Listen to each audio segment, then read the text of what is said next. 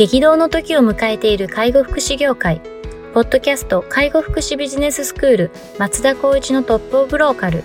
大手外資系アパレル会社のトップセールスマンから介護福祉事業経営者に転身した松田光一がこれからの介護福祉経営に求められるものについてお伝えしていきます。既存事業がうまくいかなくなってきた。今後の事業展開が不安などのお悩みを抱えている経営者の方。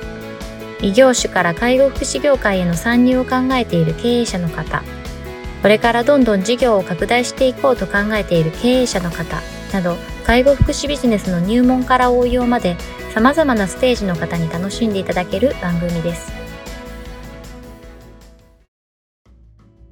こんにちは。ナビゲーターの松本慎二です。ポッドキャスト介護福祉ビジネススクール松田光一のトップオブローカルトップオブローカルとは、介護福祉業において地域に密着し、地域に愛されることで地域のナンバーワンになることです。松田さん、本日よろしくお願いします。よろしくお願いします。はい。で今日も来たいと思います。今日はですね、ニュースを取り上げたいと思います。はい、えっと、ケアマネ進む高齢化4人に1人が60歳以上というような内容ですね。はい。えー、厚生労働省は24日、次の介護報酬改定に向けた協議を重ねている審議会に、えー、全国の介護支援専門員の平均年齢が51.9歳になったと報告した。えー、調査は介護労働安定センターが実施したもので、2021年10月時点のデータ、えー、平均年齢は49.8歳だった3年前、2018年ですね、から、えー、と2.1歳上がり、50歳を上回ったと。えー、全体の4人に1人、25.5%のケアマネージャーが60歳以上、65歳以上の高齢者も、えー、1.3%と1割を超えている。え今後リタイアするケアマネが増えて、え人手不足がさらに加速していく恐れがあると。え介護し、え居宅介護支援が取り上げられたこの日の審議会では、やはり人材をどう確保していくかが話題の中心となった。え日本、え介護支援専門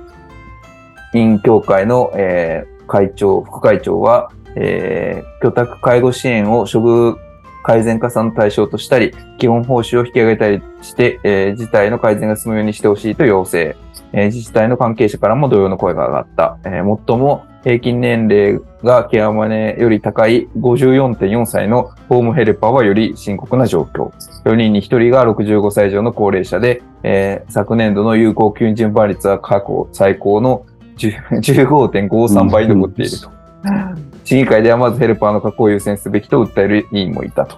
うん、いうような内容でした。これはちょっと、もう、びっくりするような内容ですね。どうしますかみたいな。いや、どうしましょうみたいな 感じですよね。本当に、こう、もう、超高齢化社会の中に、その担い手となる人たちが高齢になっちゃってるから、もうそこをじゃあ処遇改善で改善すれば若い子が入ってくるみたいな、そんなロジックなんですかね、もしかしたら。そうですね。いや、これはすごいなと思いました。うん。でも、キャマネってなんとなく僕のイメージなんですけど、なんかキャリアを積んでって、いわゆるこの自分の中でキャリア積みながら最終的にはやっぱケアマネ目指すみたいなところが高齢者サービスの中ではなんかあるあるかなって思ってると、まあ高齢になるのは一旦そうだよねみたいな話かなって思うんですけど、これってそもそもやっぱ包括的にケアマネっていうあるべきそういった姿というか、これが人的リソースとして必要なのかなみたいなところはちょっと僕感じていて、うん、いわゆるケアプランっていうのは、これもビッグデータ化できると僕は思うので、うん、そこに対して人をなんか当てがうよりは、本当にこのおっしゃる通りだなと思うのが、やっぱりこう現場を担う、もしくはそういった方々を助ける人たちってね、やっぱこう人としては介入しなきゃいけないとは思うので、そっち側に持って、えっと、そういったケアプランっていうのはもちろん大事だし、人とのコミュニケーションの中で成り立つようなあ計画だとは思うんですけど、もうちょっと包括的に考えて、まあやってるし考えてると思うし、取り組んでると思うんですけど、そういうのは僕は一意見としてあるかなと思いますね。うんなんかその、僕も話聞くと、前ってなんかこう、最終、看護職の最終ゴールみたいなのがちょっとケアマネみたいなイメージが勝手あったんですけど、うん、はい。なんか今だと、普通の介護スタッフの方がお金もらえるみたいな。そうですね。話があって、なんか大変なケアマネやる意味ないよねってなんかなってるって聞いたんですけど、うんうん、そそれってまあ実際きっとそういうもんですか？そうですね。例えばなんですけど、報酬だけでいくと、まあ、介、要介護者がいくら、要支援者がいくらみたいな、そういった報酬体系になっていて、まあ、来、ん？次の法改正にはもしかしたらプランに対しての報酬って出るかもしれないんですけど、毎回のことですね。で、なったとしても、その一人の給与設定が今までだったらケアマネージャーって高かったんですよね。例えば30万ぐらいってなっても、じゃあ人数35名かな定定員って分かったとしても、うん、全員が要するに要介護者じゃないと思うんですよ。うん、そうすると自分の給与を捻出できるかって言ったら、一人ケアマネさん結構属するの嫌だからってやったりするけど、やっぱりこう事業所畳んでもう一回戻るとかっていうパターンをもう僕何件も見てきたんですけど、うんうん、もう自社もそうなんですけど、やっぱりケアマネっていうところが、いわゆるこう、独立採算できるかってなると、なかなか、やっぱシナジー生むとか、いうところで、他のサービスにサービスをこう提供することによって、そこのコストを捻出するみたいなあ環境になってるがゆえに、なんかそういった部分が少しやっぱり、なんだろう、介護スタッフのが報酬いいよねとか、なんかこう報酬安いのになんかもう、ちょっと言葉悪いですけど、もう家族の文句とか、召使い的なことをやらされて、で、なんだそのケアマネージャーはってなんかわーわー言われての日々暴殺されながら、うん、バリ雑言されるみたいなところっていうのもやっぱり僕も見聞きしたので、うん、やっぱそれはやっぱさすがに。ってなるとケアマネだったら施設内ケアマネが一番まあ多分楽っていうのは楽だし。そうですね。うん、そういったこの報酬的な部分では淘汰できるから、まあある程度の賃金は、あ支出としては賄えるよね、みたいな。そういったまあ、なんだろうな。うんと、計算はできるんじゃないかなと思うんですけど、もう本当におっしゃるように、少しやっぱりしんどいよねっていう、最近の傾向はあるでしょうね。そうですよね。これやっぱ報酬を上げて、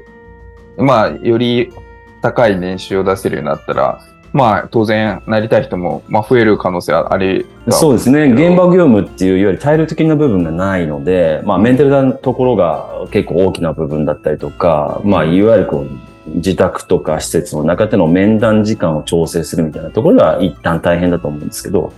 ずっと現場で入浴解除するとか、引退解除するとかっていうわけではないから、皆さんやっぱりそこに上がっていきたいっていうのは普通かなとは思うんですけど。なるほど、なるほど。すごいですよね。51.9歳って。3年前から2.1歳上がってるってことは、うん、ほとんどみんなそのままスライドしてるってことですよね。若い人が入ってこずに。そうですね。これは結構な話だなって思いますけどね、うん、あと一方でやっぱりそういった年齢が高齢化しちゃうと、いわゆるこう IT DX 化っていうのが進んでると、うん、そこにこうミスマッチも生まれたりとかするので。業務効率だったりとか、それこそプランっていうのが最適なプランを提案できないっていう今までの自分の経験でしか提案できないとなると、時代に合わないみたいなところが出てくるので、まあ、そういったところも、やっぱりこう改善の余地があるようなことになると、まあ、正直言ったら、ケアマネっていうような、もしプランを考える人っていうんであれば、僕はまあキャリアとか関係なく、なんかこう、しっかりと考えを持って、プランがいっぱい引き出しを持っていて、その人が、その人に合ったプランを提供できるような環境さえあれば、なんか、まあ、年齢ではないなとか、人ではないなみたいな考え方になっちゃいますけどね。なるほど。いや、これは、ちょっと、どうなるんだろうって。あとまた5年後になったら、これが65歳になる。60今62だから7、60手前になる配色規定にもう引っかかっちゃいますもんね。そうですよね。すごい世界だなと。まあでも、年齢が高いからダメとかっていう話ではなくて、なり手がいないっていうのがやっぱりそうですね。難しいですよね。うん、だから、いわゆる、その、カスハラですか。カスタマーハラスメント的なものっていうのは、この業界多分多いと思うんですよ。多いですよね。うん。やっぱ法律でこうなってますからに対して、いや、法律じゃなくて、いや、こんだけ大変なんだからそうしてくれみたいな、ここのやりとりっていうコントロールすごく大変だと思うんですよね。よねそうなった時に、やっぱ言葉選べないような人たちが、もし仮にいたとしたら、やっぱりこう心的不安不全っていうのは間違いがあるとすれば、やっぱしんどいっていうのは、まあその、今の世の中的にもしんどいだったら、やめたらいいよねっていう風潮もあるし、そのしんどい人に対してもうちょっと規制を作ってほしいっていうのもあるから、結構難しいよな、なり手を増やすっていうことを考えた場合でも。そうですよね。うん。こうホームヘルパーってこれ訪問介護ですよね。うんもうそうですね54.4歳ってややばいなと思って。すごい話ですよね。54点。あまあでも訪問介護やりたいって若手いないっすかなかなかやっぱ。そうですね。若手はいないでしょうね。あ多分。やっぱりこの年代、50歳以上の人たちっていうのは、あまあ、いわゆるホスピタリティの精神っていうのは一定あるので、ーそっかそっか。あとは相手をが始まった時にそうですね。あ30歳とか。うん。キャリアを積んでるので、やっぱりこう、いろんな睡魔まで分かってる中で、相手がやっぱり自分よりも15以上ぐらいな上だと思うんですよね。うんそうなると、やっぱりこう、私の方が若くて、相手の方が、まあ年齢が高くて、何とかしてあげたいっていう気持ちがあるので、やっぱ機能するっていうことが考えると、やっぱ年長者の方が機能する傾向は高いですよね。うん。ただ、いわゆるこう重度者だったりとか、しまあ、死体不自由のレベルが高い人に関しては、やっぱ年長者はできないので、まあ、そこの部分はやっぱり若い方だったり、体力のある方に、やっぱりこう、集中しちゃうような環境かなとは思いますけど、まあどちらにしても在宅をね、こう、国としては斡旋しているわけだから、そこに対するやっぱ人っていうのを、まあ、外国人なのか、外国人ですようんね。いうところなんじゃないかなとは思いますね。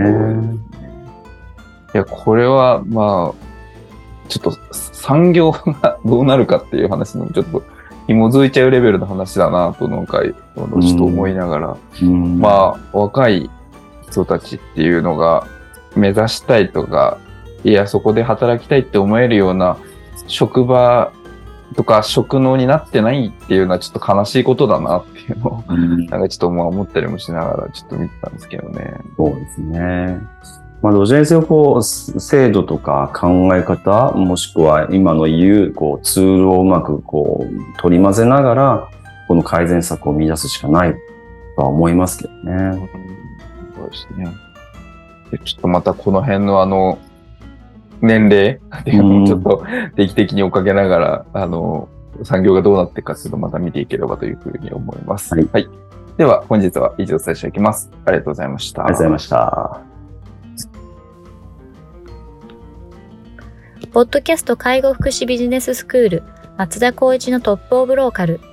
番組では介護福祉サービスに関するご質問を当番組の専用ウェブサイトより募集しております。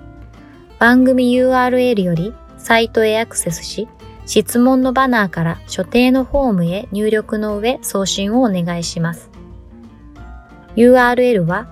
http コロンスラッシュスラッシュ tol.sense カッコセンスハイフン world かっこワールド .com かっこコムになります。皆様のご質問をお待ちしております。